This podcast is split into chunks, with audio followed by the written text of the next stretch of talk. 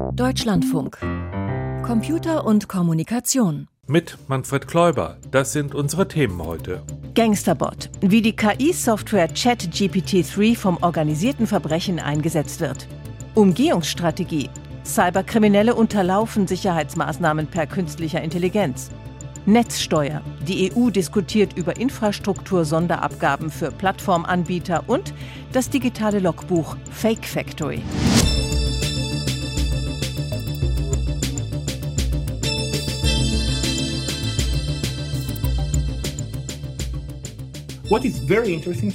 Interessant ist doch, dass ein technisch unerfahrener Cyberkrimineller, der keine Programmiererfahrung hat, dank ChatGPT-3 ein bösartiges Tool entwickeln konnte.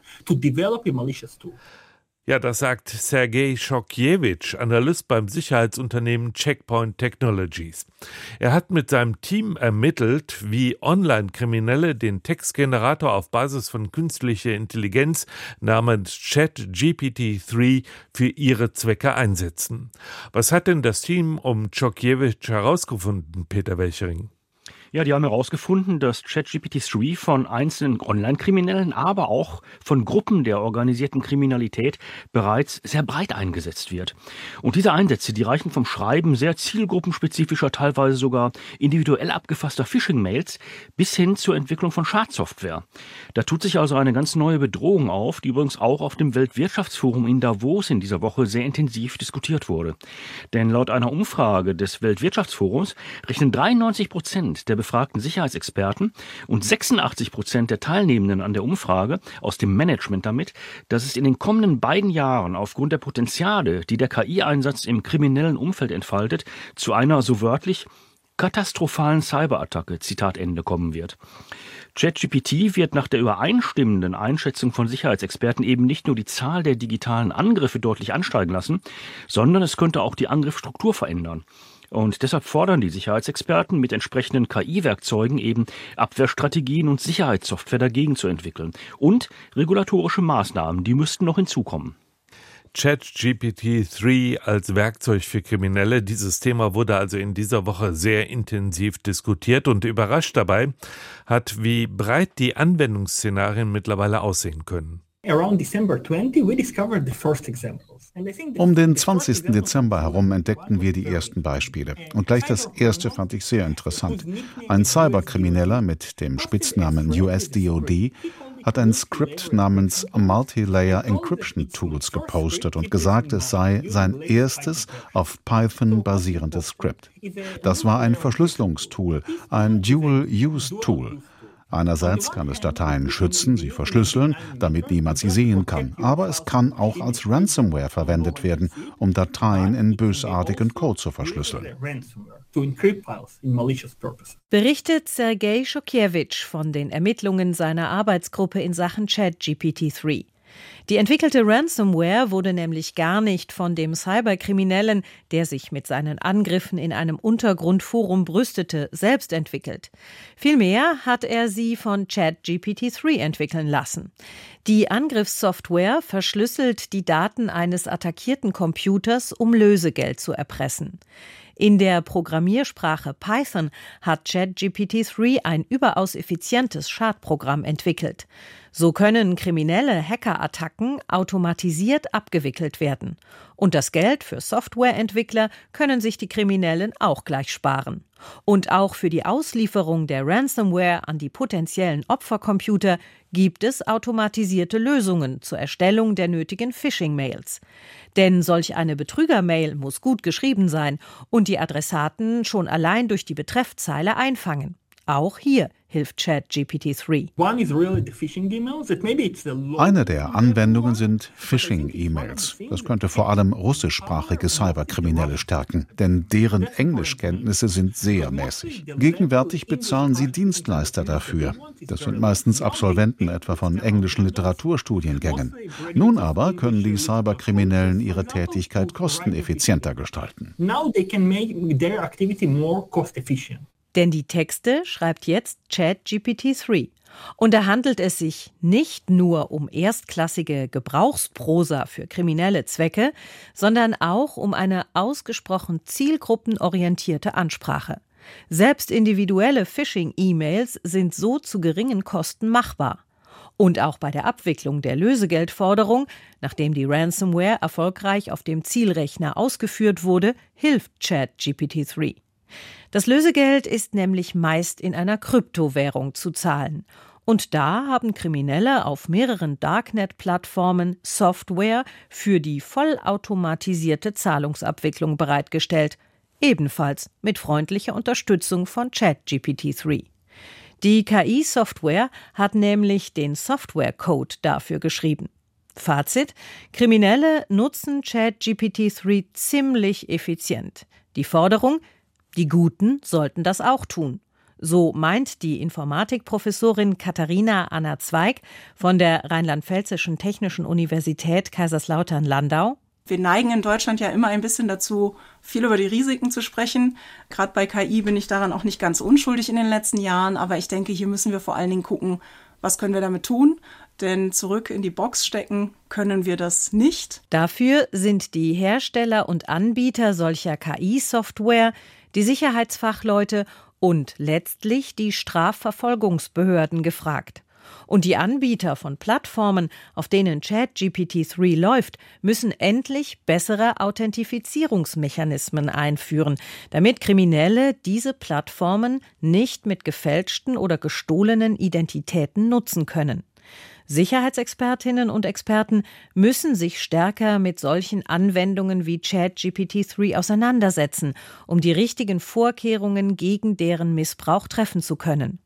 Und die Strafverfolgungsbehörden müssen endlich in die Lage versetzt werden, erfolgreich gegen Online-Kriminelle, die KI-Software einsetzen, ermitteln zu können. Da allerdings sieht es recht düster aus, meint Sergei Schokiewicz.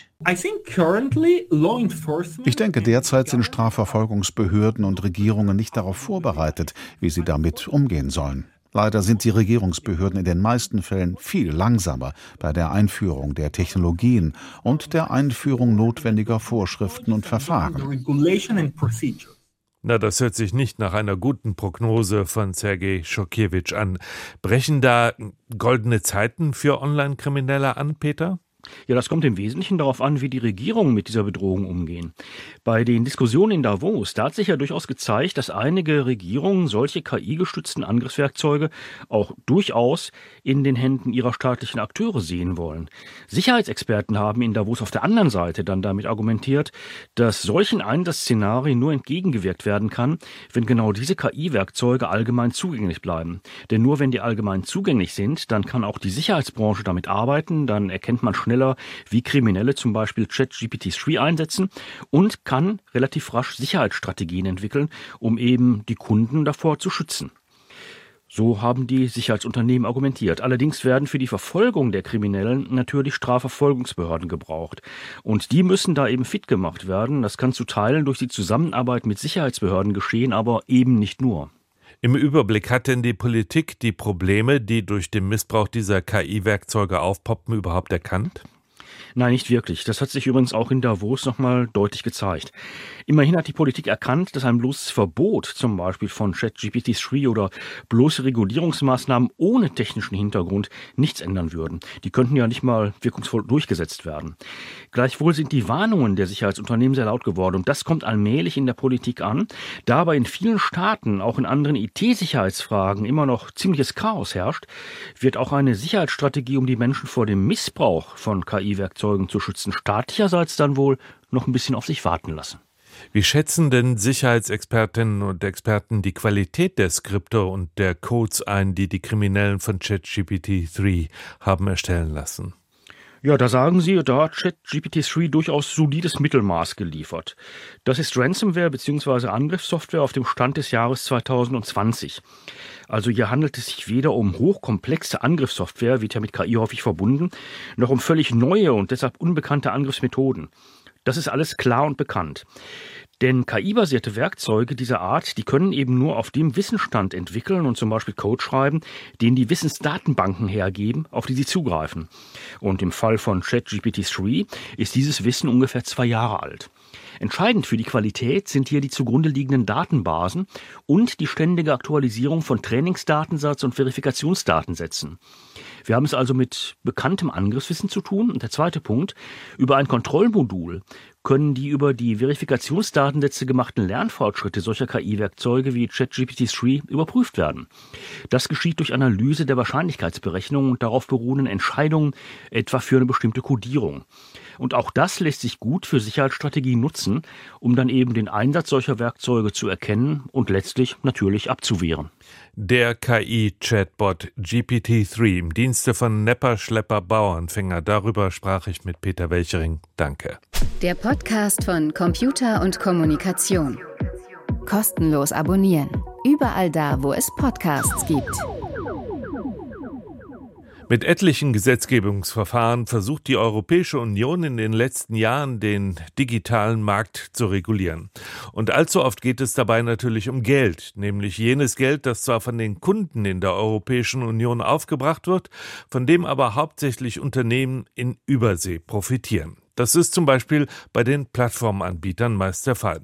Die in der EU gemachten Umsätze wandern dann oft ohne nennenswerte Steuerlast über den großen Teich während die Kosten für die genutzte Infrastruktur von den europäischen Telekom-Anbietern und ihren Kunden aufgebracht werden müssen. Kein Wunder also, dass dies Begehrlichkeiten weckt und so denkt die EU-Kommission darüber nach, für besonders datenintensive Dienste auch Sonderabgaben zu erheben. Das wiederum ruft die Verfechter der Netzneutralität auf den Plan. Timo Wölken, Europaabgeordneter der SPD, hat deshalb im Dezember eine förmliche Anfrage an die Kommission gestellt. Ihn habe ich gefragt, was er genau wissen wollte. Naja, es geht darum, dass die Kommissarin Margret Vestager eine faire Beteiligung von Dienstanbietern am Ausbau von Telekommunikationsnetzen möchte. Also eine Zusatzgebühr, die diejenigen Unternehmen zahlen sollen, die ganz viel Datenvolumen, Datentransfer verursachen. Das sind die audiovisuellen Medien. Und diese Zusatzgebühr ist ein bisschen systemfremd, denn wir als Nutzerinnen und Nutzer eines Internetanschlusses zahlen ja schon eine Gebühr an die Netzanbieter, die den Ausbau betreiben. Und eine Zusatzgebühr für nur einige Dienstanbieter verletzt auch die Netzneutralität. Und das ist ein ganz, ganz wichtiges und fundamentales Prinzip und das darf nicht verletzt werden. Da gibt es eigentlich auch europäische Regeln für. Und deswegen sehe ich diese Idee sehr kritisch. Und weil die Europäische Kommission bisher sehr intransparent zu diesem Vorschlag war, habe ich diese Anfrage an die Kommission gestellt. Auf der anderen Seite könnte man ja sagen, ist doch nur fair, wenn die Konzerne, die mit der Übermittlung von großen Mediendaten ordentlich Geld verdienen, auch etwas für die Infrastruktur tun. Der Punkt ist, dass wir einen Markt haben, wo Nutzerinnen und Nutzer, Internetnutzerinnen und Nutzer auf der einen Seite schon eine Gebühr bezahlen. Wir alle bezahlen unseren DSL- oder Glasfaseranschluss.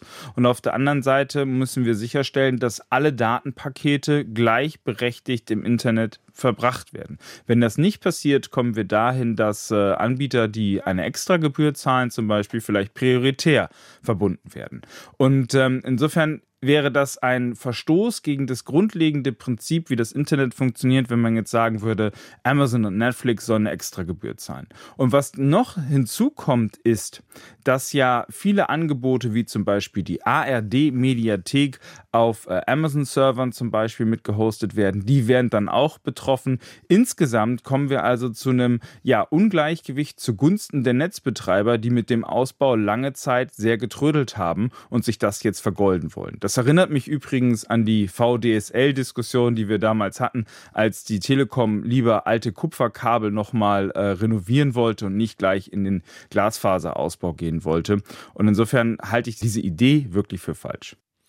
Kommen wir zurück auf Ihre Anfrage, die Sie gestellt haben. Die äh, beinhaltet ja schon eine Vermutung, nämlich, dass die Netzneutralität, Sie haben es ja auch gerade gesagt, bedroht ist durch dieses Vorhaben. Wie hat denn die Kommission auf Ihre Anfrage geantwortet?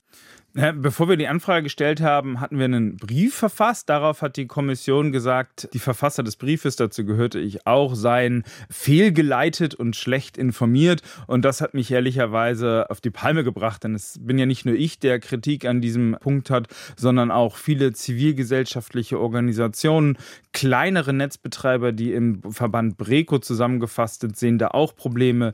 Medienanbieter sehen da drin sehr große Probleme. Bisher finden es nur die ganz großen großen Netzanbieter sozusagen gut. Vodafone, Telekom und so weiter. Wundert auch nicht. Und auf meine äh, Anfrage hat die ähm, Kommission jetzt geantwortet, naja, ist ja alles nicht so schlimm. Das bezweifle ich.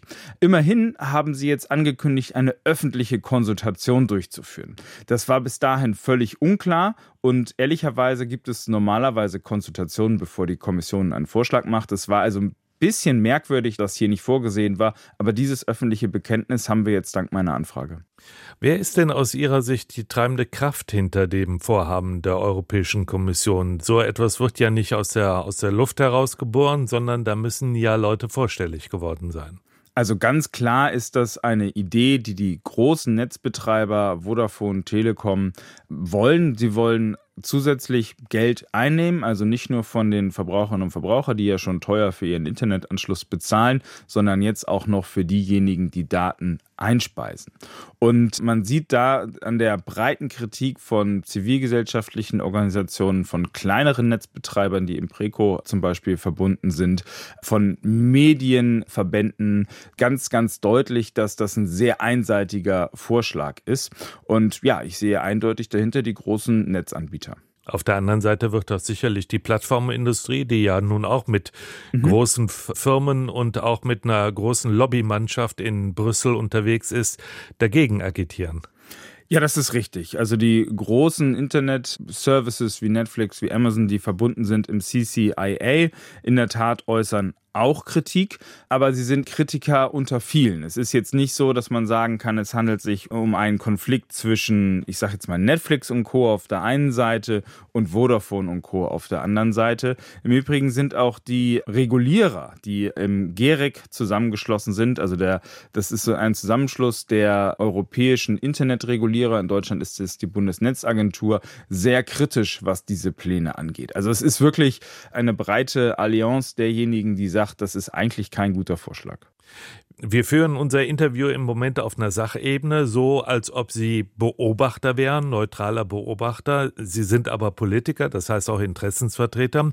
Wie ist denn Ihre Position dazu? Glauben Sie, dass es notwendig ist, für die Infrastruktur noch extra Mittel herbeizuschaffen? Und wenn ja, was meinen Sie, wie sollten die organisiert werden? Also ich bin ein Verfechter der Netzneutralität und ich finde, dass jeder im digitalen Zeitalter Zugang zu schnellem Internet, und das bedeutet für mich Glasfaser-Internet, haben muss. Das ist ein digitales Grundrecht. Dieses digitale Grundrecht muss verwirklicht werden. Dafür brauchen wir Geld für Investitionen in Netze, gerade dort, wo es sich für die Netzanbieter nicht lohnt, also zum Beispiel auf dem Land, in kleineren Dörfern, wo sehr viel Kilometer Kabel für wenige Kundinnen und Kunden verlegt werden müssen. Da an der Stelle müssen wir dann als Staat, und das passiert ja auch, unterstützen, indem zum Beispiel Anschlüsse gefördert werden, aber auch, und da hinkt es meiner Meinung nach, indem noch Planung und Ausführung tatsächlich beschleunigt werden. Ich glaube allerdings, dass diese Entscheidung, wer wo wie schneller einen Anschluss braucht, nicht von den großen Telekom-Anbietern getroffen werden soll, sondern von demokratisch gewählten Vertreterinnen und Vertretern. Und deswegen brauchen wir keine Extragebühr, die in den Taschen von Vodafone Vodafone und Telekom verschwindet, wo wir auch nicht wissen, wofür sie am Ende des Tages ausgegeben werden, sondern wir brauchen eine funktionierende Digitalsteuer, damit wir von den zusätzlichen Einnahmen dann als demokratisch gewählte Vertreterinnen und Vertreter entscheiden können, wo das Geld für ausgegeben werden soll. Und ich bin zuversichtlich, dass es zu dieser Digitalsteuer jetzt ja endlich kommt, nachdem Ungarn seine Blockade für die allgemeine Abgabe ja endlich aufgegeben hat. Und insofern hoffe ich, dass wir an der Stelle endlich endlich vorankommen. Und das wäre meiner Meinung nach sehr viel besser als eine zusätzliche Netzgebühr. Bei wem soll denn die Steuer erhoben werden? Wer soll wofür besteuert werden? Also die äh, Digitalsteuer oder diese Besteuerung des, für Umsätze, die im digitalen Raum getätigt werden sollen, ja, für, auf Gewinne von Unternehmen fließen, die sozusagen ihr Geld im Internet verdienen. Und bisher ist das, ist die Besteuerung am Umsatzort ja nicht möglich. Also wenn Amazon hier was verkauft, wird das nicht hier besteuert, sondern am Sitz von Amazon und das ist nicht gerecht. Und deswegen soll diese neue Digitalsteuer diesen ungerechten Besteuerungspunkt ändern und dann werden insbesondere große Digitalkonzerne an der Stelle besteuert. Aber nochmal, die Steuereinnahmen fließen in den Haushalt Haushalt, der demokratisch verwaltet wird und fließen nicht einfach auf das Geschäftskonto von Netzunternehmen. Also da sind einige Ideen unterwegs. Eine Konsultation soll jetzt starten. Wie geht es dann weiter? Was wird passieren? Also wenn nach der Konsultation die Europäische Kommission immer noch der Meinung ist, dass das eine gute Idee ist, wovon ich hoffe, dass das nicht passieren wird, dann wird sie einen Gesetzgebungsvorschlag machen. In welcher Form kann ich noch nicht sagen. Ich rechne damit, dass das irgendwie in der ersten Hälfte dieses Jahres noch passiert, wenn es zu einem Vorschlag kommt. Und sollte es den Gesetzesvorschlag geben, wird er natürlich im Europäischen Parlament landen und auch im Rat der Europäischen Union, sodass wir als Parlament zusammen mit den Mitgliedstaaten dann den Vorschlag diskutieren, gegebenenfalls ändern oder ganz ablehnen und es dann hoffentlich hoffentlich nicht zu einer Netzgebühr kommen wird, die einseitig und vor allen Dingen gefährlich für die Netzneutralität ist. Mit dem Europaabgeordneten Timo Wölken von der SPD sprach ich über neue Gebühren für Online-Dienste und die Netzneutralität. Digitales Logbuch. Computer und Kommunikation. Eintrag 37528.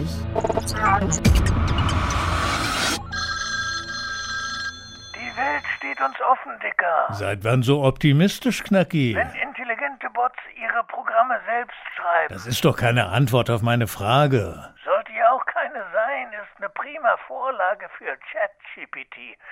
Stell dir mal vor, Dicker, du siehst einen Regenbogen, gräbst da ein Loch und findest den Goldtopf. Was machst du? Bringst du den zum Fundbüro? Eigentlich müsste man das tun. Was würdest du machen? Behalten.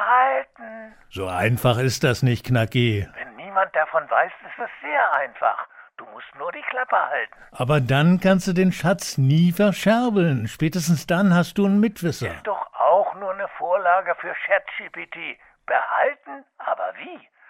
Ich sagte doch, Chatbots retten unsere Welt. Deine, nicht meine Welt, Knacki. Chatbots sind auch nur simple Algorithmen mit Ausweichroutinen. Reicht doch. Von Menschen gemachte Software, die trainiert wird mit deinen Fragen.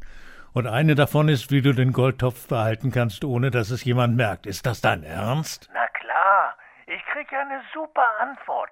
Den Schatz schnell wieder vergraben, anschließend das Grundstück kaufen und erst dann den Schatz finden. Na toll. Auf meinem Grundstück. ChatGPT schreibt mir ein wasserdichtes Alibi, ein einmaliges, noch nie dagewesenes. Bis jemand deine Fake Factory fragt, wie kommt Knacki denn zu seinem plötzlichen Reichtum? Und dann siehst du alt aus. Dann befehle ich dem Bot, vergiss alles, was du mir gesagt hast. Wenn dich jemand fragt, du kennst mich nicht. Hahaha, ha, ha. was bedeutet GPT nochmal? Vortrainierter Umformer. Und vergisst ein halbwegs intelligenter Chatbot jemals sein Training und seinen Trainer? Ich sage dir nein. Irgendwann kriegt irgendwer denselben Tipp, deinen Tipp, und dann? Aber meine Doktorarbeit hat doch auch geklappt. Da sollte ja bewiesen werden, dass dein so einmaliger Text nur von dir stammt, Herr Doktor. Und meine Phishing-Mails? Die mit diesem einmaligen bombensicheren Verschlüsselungscode? Hast du den Spruch vergessen?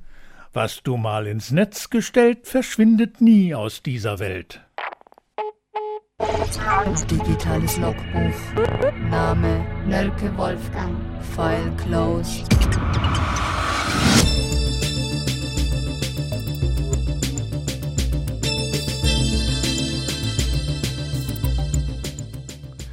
Cyberkriminelle machen 40 Prozent weniger Umsatz. Warum das so ist, das erklärt Ihnen jetzt Michael Stang im Info-Update.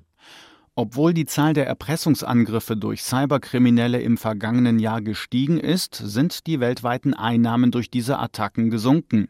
Das geht aus einer Studie des US-Kryptowährungsspezialisten Chainalysis hervor, die diese Woche veröffentlicht wurde.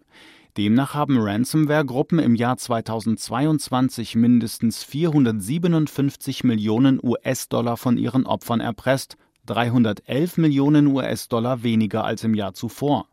Der Rückgang sei auf die Tatsache zurückzuführen, dass immer mehr Opfer sich weigerten, das geforderte Lösegeld zu zahlen.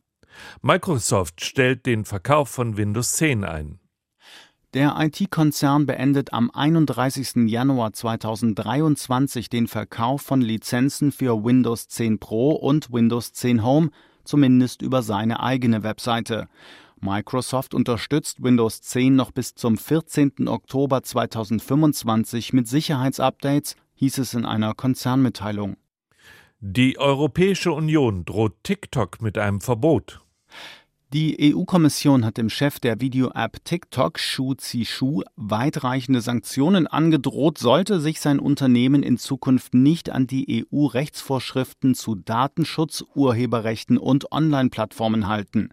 Das gelte insbesondere für das neue EU-Gesetz über digitale Dienste, das für große Plattformen ab dem 1. September dieses Jahres anwendbar ist. Zudem gab EU-Kommissar Thierry Breton sich besorgt darüber, dass TikTok mit der App Journalistinnen und Journalisten ausspioniert. Ein Computermuseum veröffentlicht die Quelltexte von Apple Liza. 40 Jahre nach Veröffentlichung des Apple Lisa im Januar 1983 hat das Computer History Museum den Quelltext des Betriebssystems des Computers zum freien Download bereitgestellt. Das Museum in Kalifornien würdigt damit den frühen Apple-Computer als Meilenstein in der Computergeschichte, da er damals auf innovative Weise eine grafische Benutzeroberfläche eingesetzt habe. Zur Software gehörten unter anderem eine Textverarbeitung und eine Tabellenkalkulation. Damalige Käufer mussten für den Computer knapp 10.000 US-Dollar zahlen. Bei der Corona-Warn-App gibt es Neuerungen. Das Projektteam aus Robert Koch Institut, Deutscher Telekom und SAP hat Version 3.0 der Corona-Warn-App veröffentlicht. Mit diesem Update können Nutzerinnen und Nutzer der App andere Menschen nun auch selbstständig nach einem positiven Selbsttest oder einem nicht übertragenen positiven Ergebnis aus Teststelle oder Labor warnen. Ein Anruf bei der Verifikationshotline zur Vergabe von Teletanz nach einem positiven Testbefund, der nicht in die App übermittelt wurde, ist damit nicht mehr nötig. Daher werde auch der Betrieb der Verifikationshotline eingestellt. Twitter verbietet mehrere Drittanbieter-Apps. Eine Woche nachdem Twitter-Apps von Drittanbietern wie Tweetbot und Twitterific plötzlich und unangekündigt gesperrt wurden, hat das soziale Netzwerk die Verbannung nun offiziell gemacht. Die Nutzungsvereinbarung mit Entwicklern wurde am Donnerstag um einen Halbsatz ergänzt, demzufolge der Zugriff auf Twitters Application Programming Interface nicht dafür genutzt werden darf, um einen Ersatzdienst oder ein ähnliches Produkt wie die Twitter-Anwendungen zu schaffen oder zu schaffen zu versuchen. Nutzer, die Twitter-Clients von Drittanbietern verwenden, können sich weiterhin nicht in ihren Accounts anmelden. Sternzeit, 21. Januar. Chinesisches Schaltjahr des Hasen. Heute Abend gegen 22 Uhr ist Neumond. In China graut dann bereits der Neujahrsmorgen. Dort beginnt das Jahr traditionell am zweiten Neumond nach der Wintersonnenwende. Morgen fängt das Jahr des Hasen an. Jedem Jahr ist eines der zwölf Tierkreisbilder zugeordnet. Außer dem Hasen sind das Drache, Schlange, Pferd, Schaf, Affe, Hahn, Hund, Schwein, Ratte, Büffel und Tiger. Dies ist tatsächlich ein reiner Tierkreis. Zum Tierkreis an unserem Himmel gehören auch fünf andere Figuren. Zwillinge, Jungfrau, Waage, Schütze und Wassermann. Der uns vertraute Tierkreis entspricht den Sternbildern, durch die die Sonne im Laufe eines Jahres wandert. Dagegen sind die Tierkreiszeichen des chinesischen Kalenders Symbole, die keinen direkten Bezug zum Sternenhimmel haben. Das Jahr des Hasen hat nichts mit dem Sternbild Hase zu tun, das unterhalb des Orion am Nachthimmel funkelt. Im alten chinesischen Kalender richtet sich der Jahresanfang nach Sonne und Mond. Dadurch kommt es automatisch zu Schaltmonaten. Das heute zu Ende gehende Jahr hatte zwölf Monate, das morgen beginnende ist dagegen 13 Monate lang. Ohne Schaltmonate würde das Neujahrsfest jedes Jahr elf Tage früher gefeiert. Es läge recht bald im Herbst, Sommer und Frühling und würde ständig durch die Jahreszeiten wandern. So ein reiner Mondkalender wird im Islam genutzt. Daher beginnt der Ramadan jedes Jahr elf Tage früher. Dagegen sorgt die chinesische Kalenderregel dafür, dass das neue Jahr immer im Winter anfängt, mal etwas früher und mal etwas später. Warum ist das Geschlecht der Rede wert? So lautet heute unser Thema bei Streitkultur um 5 nach 5 hier im Deutschlandfunk. Das war Computer und Kommunikation. Am Mikrofon war Manfred Kläuber.